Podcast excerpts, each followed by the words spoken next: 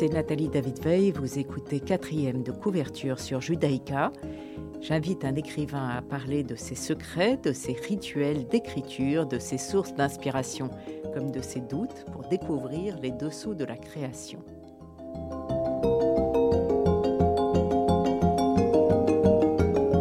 Aujourd'hui, j'ai le plaisir de recevoir Daniel Zucker. Bonjour. Bonjour. Vous avez dirigé pendant 16 ans, Daniel Zucker, le service d'urgence psychiatrique au CHU Saint-Pierre à Bruxelles.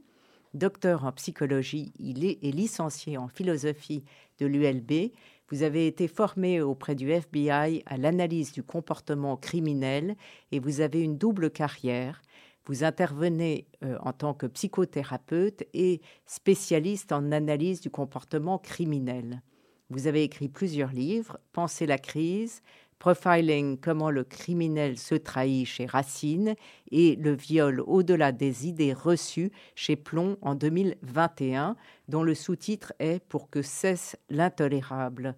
Comment trouvez-vous le temps d'écrire avec votre carrière si remplie? Oui, c'est une vraie question.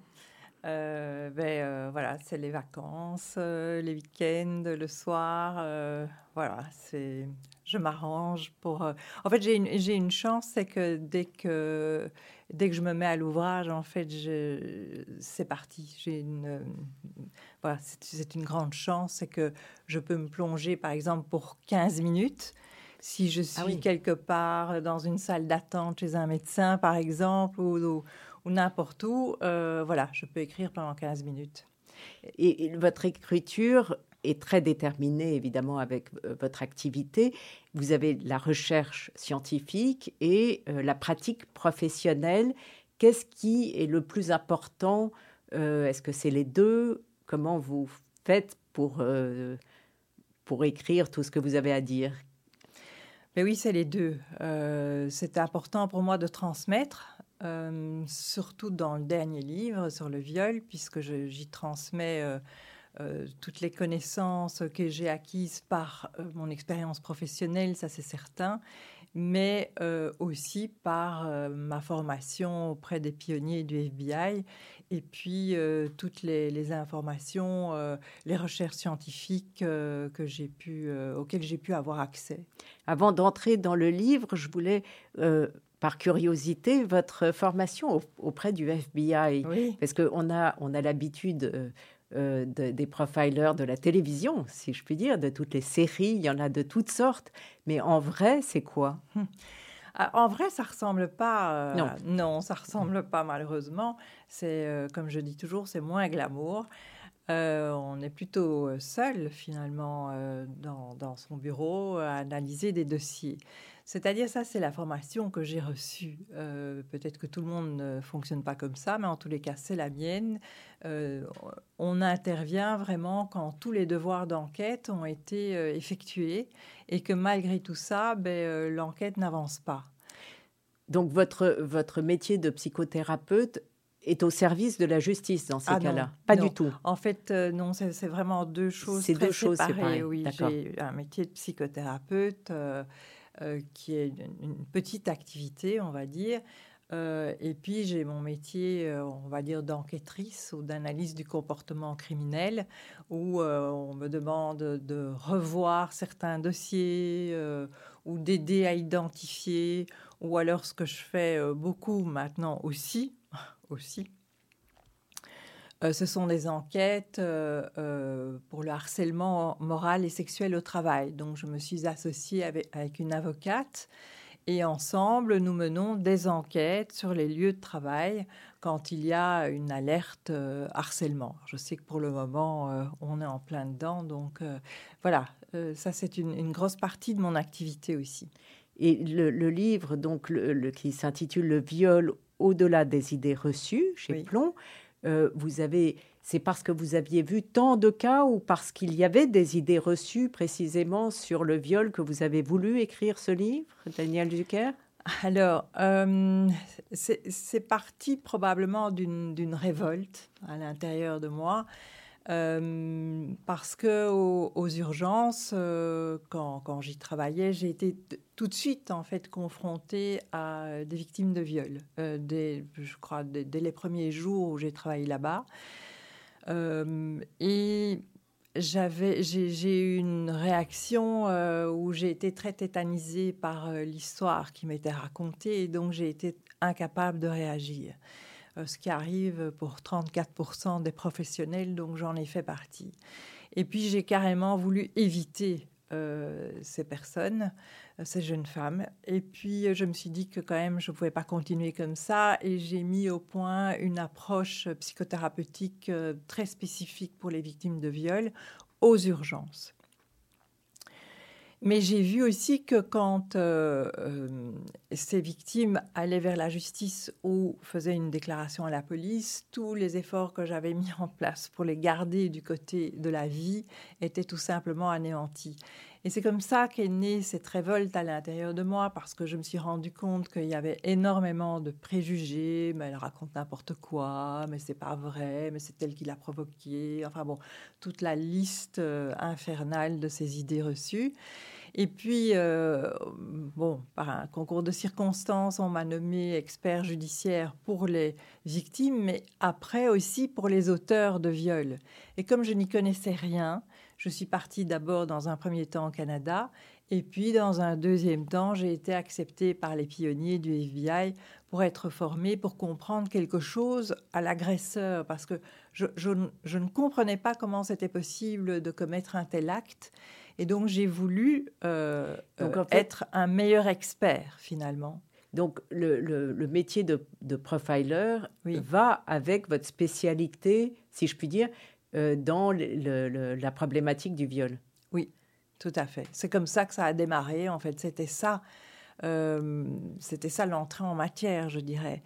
Et puis moi, j'ai été là pour être un meilleur expert, mais j'en suis sortie finalement sans le savoir, en ayant le début d'une formation de profiler. Qui vous plaît? Oui, beaucoup. Et puis finalement, la vie a fait le reste, c'est-à-dire que les dossiers sont venus à moi. C'est même pas moi qui ai été chercher, ça s'est fait comme ça. Et donc, euh, et donc voilà, et donc j'ai orienté ma carrière euh, en ce sens-là. Votre livre est tout à fait euh, formidable parce qu'effectivement, on y apprend beaucoup de choses. Il est très bien construit. Il y a le début sur le viol, les victimes du viol et les auteurs avec les préjugés, euh, l'univers des agresseurs sexuels. Qu'est-ce qui vous a le plus étonné dans votre étude? Qu'est-ce que vous avez découvert qui vous a surpris, que vous ne saviez pas? Ah, Il y a différentes choses. D'abord, d'une manière générale, puisque euh, effectivement, euh, dans ma formation, on, a abordé, enfin, on a approfondi aussi les agresseurs sexuels, mais c'était aussi les autres criminels. Et donc moi, euh, mon premier étonnement était lié au fait qu'on pouvait mettre ces criminels dans des catégories voilà, qu'on pouvait s'attendre à avoir certains comportements. Vous savez, comme, euh, euh, comme la médecine, quoi. Vous avez telle maladie, eh bien, il y a tel et tel symptôme, et donc euh, la maladie est reconnaissable par ces symptômes. Eh bien, c'était la même chose pour ces criminels. Donc, on pouvait à la limite prédire leur comportement, étant donné que, oui, étant donné qu'ils présentaient certaines caractéristiques. C'est ça le profiling. Hein. Euh, euh, et, donc ça, ça m'avait vraiment énormément étonnée. C'est la première chose. La deuxième chose, euh, c'est évidemment par rapport aux agresseurs sexuels, c'était d'apprendre qu'en effet, ça n'avait rien de sexuel. Donc le viol n'a rien de sexuel. Oui, c'est très étonnant. J'ai lu ça, ben mais... Oui, mais on le comprend quand on, on se rend compte qu'il y a des viols de bébés euh, bah, et, des viols euh, de, femmes euh, grabataires dans un hôpital, par exemple. Ça n'a strictement rien de sexuel dans les deux cas. Donc, c'est une, un, préjugé, euh, une méconnaissance de ce que c'est qu'un viol. Et ça a un impact sur toute la suite. C'est-à-dire qu'à partir du moment où on pense que c'est sexuel, eh bien alors on va reprocher à la victime de s'être baladée avec un décolleté jusque-là et une mini-jupe. Euh, alors que euh, on oublie que quand les femmes euh, étaient habillées avec des cols roulés et des longues jupes, c'était la même chose, et que dans les pays où on oblige les femmes à disparaître derrière leurs vêtements, ben, c'est la même chose aussi. Donc c'est vraiment, ça n'a rien à voir. Le viol, c'est une histoire de puissance, de volonté de d'éprouver sa propre puissance ou d'affirmer sa propre puissance. C'est de ça dont il s'agit dans un viol. On va y revenir, mais on va écouter votre premier choix musical, euh, euh, Méditation de Thaïs de Massenet.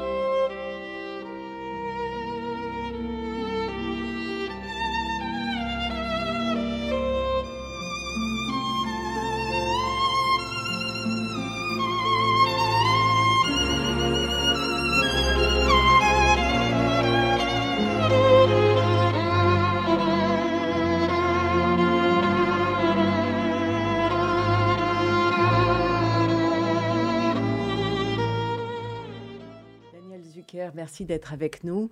Euh, vous avez choisi euh, Massenet. Vous, vous, écrivez en musique? Vous aimez ah beaucoup la musique? Oui, oui c'est vrai. J'écris en musique beaucoup. Euh, j'écoute la musique, je chante et j'écris tout en même temps. C'est très agréable pour mon voisinage.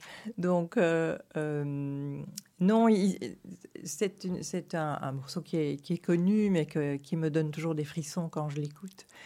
Et, et j'aime bien l'art qui me permet d'avoir des émotions et me permet de voyager ailleurs, en fait. Ça me réconcilie un peu. Oui, ça doit être très dur tous les jours d'avoir affaire à ces criminels, à ces problématiques euh, de difficiles. oui, oui. oui c'est dur. Et donc, euh, voilà, j'ai besoin de beauté, euh, de m'entourer de beaucoup de beauté, de, de la nature aussi. voilà, donc c'est pour ça que j'ai choisi ce, ce morceau. Est-ce que votre livre est aussi là pour euh, faire en sorte de diminuer le nombre de victimes pour... Euh, ah, si ça pouvait avoir cet effet, ça serait évidemment extraordinaire. Euh, mon livre, il est là pour transmettre, pour permettre aux gens qui prennent des décisions d'avoir la connaissance de base pour prendre des décisions, parce que de temps en temps, on est euh, pris par l'urgence médiatique et puis on néglige euh, les recherches scientifiques, ce qui est très dommage. Mais euh, voilà, donc il est à la disposition en fait de tout un chacun. C'est pas un livre très compliqué d'accès, pas du tout. Je l'ai écrit pour qu'un adolescent ou une adolescente de 15 ans puisse le comprendre. Il y a, on parle du MeToo, des agressions sexuelles, ah, mais ça, ça il n'y a qu'une bonne enquête euh, qui puisse faire la différence. Euh, ce qui est important, en fait, ce sont ces mouvements de libération de la parole. C'est ça qui est important, parce que euh, aujourd'hui, ben, encore une fois, la, la, parole des victimes est très très vite. On, on, a plutôt tendance à accuser les victimes en leur disant tu n'aurais pas dû ci, tu n'aurais pas dû ça, alors que l'agresseur, on va dire, mais oui, mais il savait pas ce qu'il faisait, ou il avait bu, ou c'est pas sa alors vous, Vous écrivez que moins de 10% des victimes portent plainte. Oui, oui ça paraît fou. Oui, c'est fou et en même temps, c'est pas fou parce que franchement, euh, ça reste un parcours du combattant. Qu'aujourd'hui, euh, il y a des CPVS qui est vraiment extrêmement bien. C'est une, une énorme avancée. Donc, c'est des centres multidisciplinaires où la victime peut venir. Euh, elle est prise en charge au niveau médical, psychologique juridique et policier, donc c'est très très important. Mais, mais en même temps, vous dites que le violeur est multirécidiviste oui. dans la plupart des cas. Oui, mais donc euh, ces centres CPVS, c'est très très important, mais ça ne ça n'est possible que euh, pendant un mois après euh, le dépôt de plainte. Donc vous voyez, c'est pour ça que je dis que c'est un, parcours du combattant. Alors après ça, on va dans une euh, police euh, tout, tout, venant. C'est pas dit que la personne a une formation. Et puis alors, il y a quand enfin l'agresseur arrive au tribunal, ce qui n'est pas dit. dans la recherche que j'ai menée, c'était quand même quatre agresseurs sur 100. Donc, euh, il n'y en a qu'un seul qui fait une peine de prison. Donc, euh, on a encore vu euh, aujourd'hui hein, à la Commission européenne, voilà, la, sanction pour un viol, c'est quatre ans avec un sursis sur toute la période. Donc, l'agresseur sort libre. Oui, c'est terrible. oui c'est terrible. Et comme vous disiez, euh, on ignore que dans 70% des cas, les agresseurs sont des récidivistes. Donc un agresseur en liberté égale plusieurs victimes. Et ça, il faut le savoir. Et est-ce que vous accompagnez justement les victimes pour faire leur démarche non. du moins psychologiquement? Euh, Alors, euh, moi, j'ai vraiment gardé une très petite consultation. vraiment, aujourd'hui, je me concentre beaucoup sur les enquêtes. Alors, vous avez écrit cet autre livre, Comment le criminel se trahit. Alors, tout d'un coup, on se dit, mais on rentre dans un roman policier, et c'est vraiment fascinant hein, sur la, piste du profiling. Est-ce que vous voulez en dire deux mots? Euh, mais le, profiling, euh, ça existe euh, aux États-Unis déjà depuis les années 1960, donc ils ont une expérience énorme dans, dans le domaine. C'est très fascinant comme méthode et j'étais la première étonnée pour voir que ça fonctionne vraiment. Euh, que effectivement, comme j'ai dit, il y a moyen d'avoir une, de détecter des comportements sur une scène de crime qui va mener à, l'identification éventuelle de, de l'auteur recherché. Et ça, c'est c'est fascinant de savoir que le comportement qu'on laisse sur une scène de crime parle de vous. Et finalement, tous nos comportements parlent de nous. Ce n'est pas juste les comportements criminels, mais on utilise cette manière de les décoder pour comprendre qui a fait, qui a commis ce crime-là. Parce que dans ce livre, euh, Profiling, il y a aussi un, chapitre, bien entendu, sur, sur le viol que vous reprenez. Et, euh, peut-être que votre réflexion a évolué entre les deux livres. Alors, le profiling, c'est celui qui précède, donc le, viol, c'est le dernier. Euh, je ne sais pas si ça a tellement évolué. Euh, en tous les cas, ma, je dirais que ma réflexion s'est plutôt enrichie de toutes les choses que j'ai encore apprises entre-temps. Est-ce que vous parlez aussi du harcèlement, oui, qui est une autre forme, enfin, alors ça, c'est dans la dernière édition, effectivement, que j'ai écrit en même temps que j'ai écrit le, livre sur le viol. Donc, euh, euh, oui, le harcèlement euh, du troisième type, comme je dis, donc ce harcèlement non pas moral ou sexuel, mais de, de, la personne qui vient, qui vous suit euh, qui fouille vos poubelles, qui vous regarde par la fenêtre, euh, qui c'est terrifiant. Euh, oui, qui va se trouver juste au même endroit que vous. voilà, ça c'est c'est un, un, harcèlement obsessionnel en fait et très intrusif. On va écouter euh, Daniel Zucker, euh, Grenade de Clara Luciani.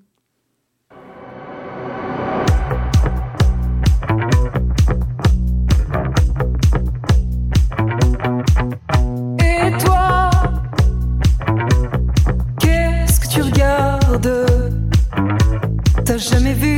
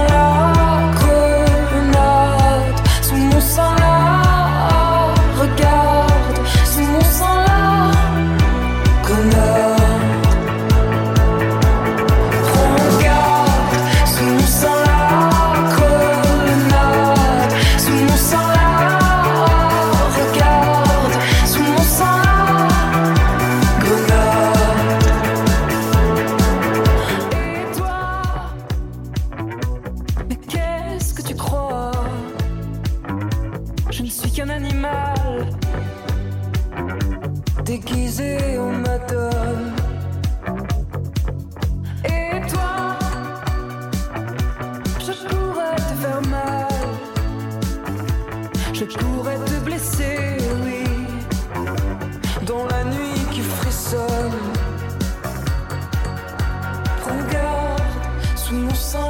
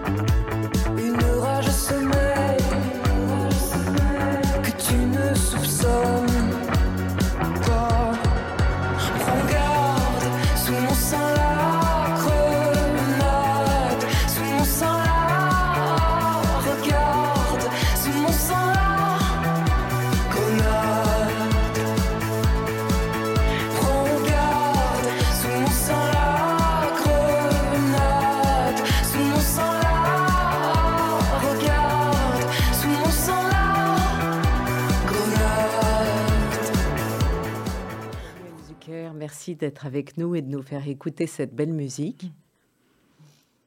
Euh, à partir de quel moment fait-on intervenir euh, le profiler que vous êtes?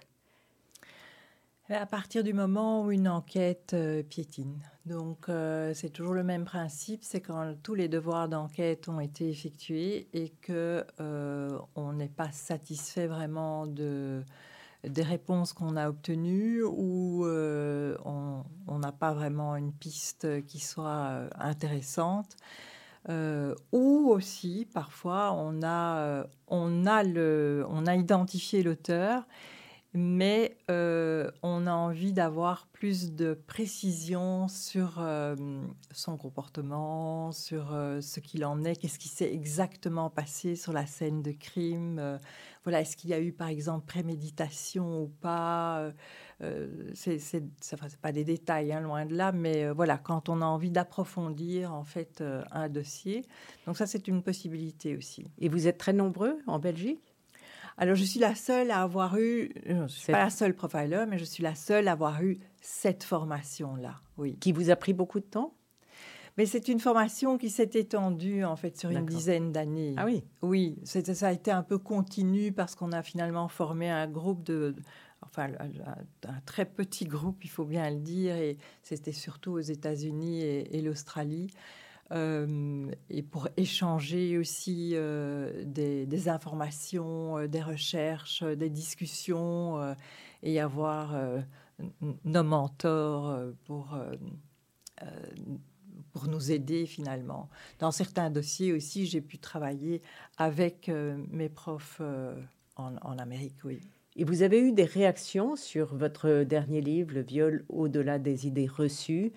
Euh, Daniel Zucker. Oui, oui j'ai eu, beaucoup de réactions. J'ai eu beaucoup de réactions positives. En fait, je, n'ai pas entendu des réactions négatives. J'ai entendu beaucoup de réactions positives. ce qui est très, très, enfin, ce qui me touche beaucoup, c'est que c'était à la fois euh, euh, des, des, jeunes, style 15 ans, 15-16 ans, et en même temps des dames de 83 ah ou plus. Oui. Et, et ça, c'était vraiment très, très touchant mais qui, qui avaient donc... Euh, qui avaient lu le livre et qui euh, venaient me remercier parce qu'elles avaient du coup compris certaines choses, compris aussi ce qui leur était arrivé. J'ai eu beaucoup de, remerciements en ce sens-là, en fait, des gens qui ont pu comprendre ou, qui ont réalisé aussi que ce qu'elles avaient vécu, c'était un viol. Euh, et puis qu'elles n'étaient pas seules. Qu'elles ne sont pas seules, évidemment, oui. Est-ce que vous avez le temps de lire?